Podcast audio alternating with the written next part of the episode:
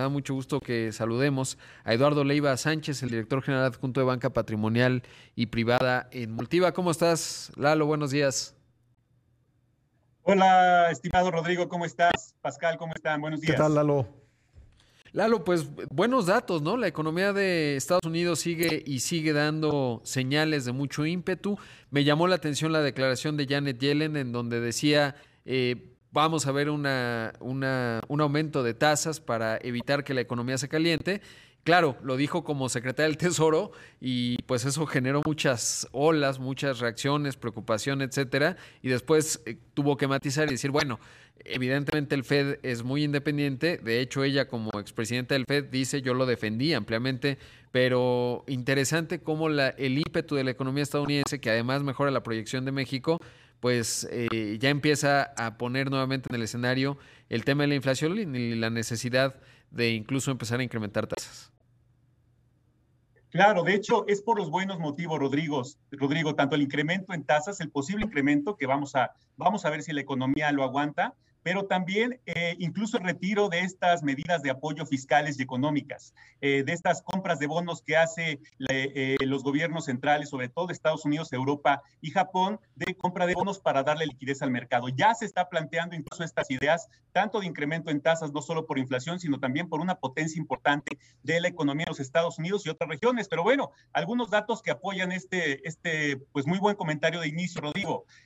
por ejemplo, Tesla eh, las acciones de Tesla están ganando consistentemente, ya que agotaron totalmente su capacidad de producción para el segundo trimestre de este 2021. Es decir, ya está agotada, se terminaron sus inventarios, hay compras, hay demanda. Otro tema en commodities también, el tema del hierro y el acero, alcanzaron nuevos récords en precio en medio de una francamente muy fuerte demanda de China. Es decir, pues sin duda tenemos datos ya que nos dan mucha, mucha consistencia en buenos datos económicos por venir y sobre todo en una base de comparación prácticamente cero por la crisis de COVID-19. Sí, clave. Ahora, desde la óptica de inversión, eh, ¿qué coyuntura nos va a tomar a México? Si empiezan, pensemos en el primer trimestre de 2022, pero esto va perfilando evidentemente las proyecciones y los rendimientos. Si Estados Unidos empieza a aumentar tasas, bueno, México parecería que nos vamos a tener que empezar a adelantar por el tema de la inflación, que si se empieza a materializar, pues esto va a, generar que el Banco de México tenga mucha presión también para incrementar tasas y eso nos va a tomar en un mundo eh, complicado a México y desde la óptica de inversión, ¿qué, ¿qué tenemos que saber y entender?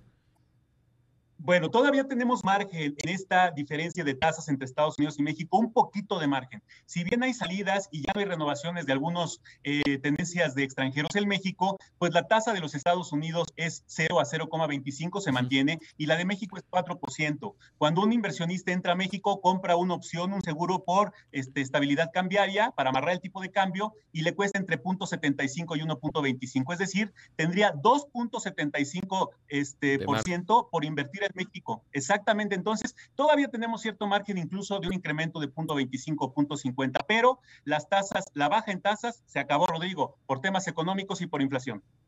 Sin duda, estimado Eduardo. Eh, ¿Y justo qué hacer en términos de estrategia? Bueno, hay que adaptarnos muy bien a estas, a estas nuevas variables, a esta nueva normalidad en el tema de portafolios y por eso yo he estado insistiendo, tenemos que regionalizar los activos y hacer correlaciones inversas. Muy sencillo. Por ejemplo, cuando el tipo de cambio sube, los índices bursátiles bajan. Por eso nuestros portafolios están planteados en bolsa americana y en dólares. Baja la bolsa, pero sube tipo de cambio. Y en el tiempo se construye una tendencia ganadora. Otras correlaciones que francamente son muy útiles y son eh, muy indizadas, son muy predecibles. El tema de la correlación petróleo contra dólar, que son inversos, o también bolsas contra oro, que también son inversos. Eh, cuando tú haces un portafolio global, rompes estas correlaciones, por eso regionalizamos. Importantísimo lo que mencionas, Eduardo, ¿dónde los podemos encontrar? Estamos con mucho gusto de atenderle, Rodrigo, en Banco Multiva, multiva.com.mx y le mando a mi querido Pascal y a ti, querido Rodrigo, un abrazo. un abrazo. Lalo.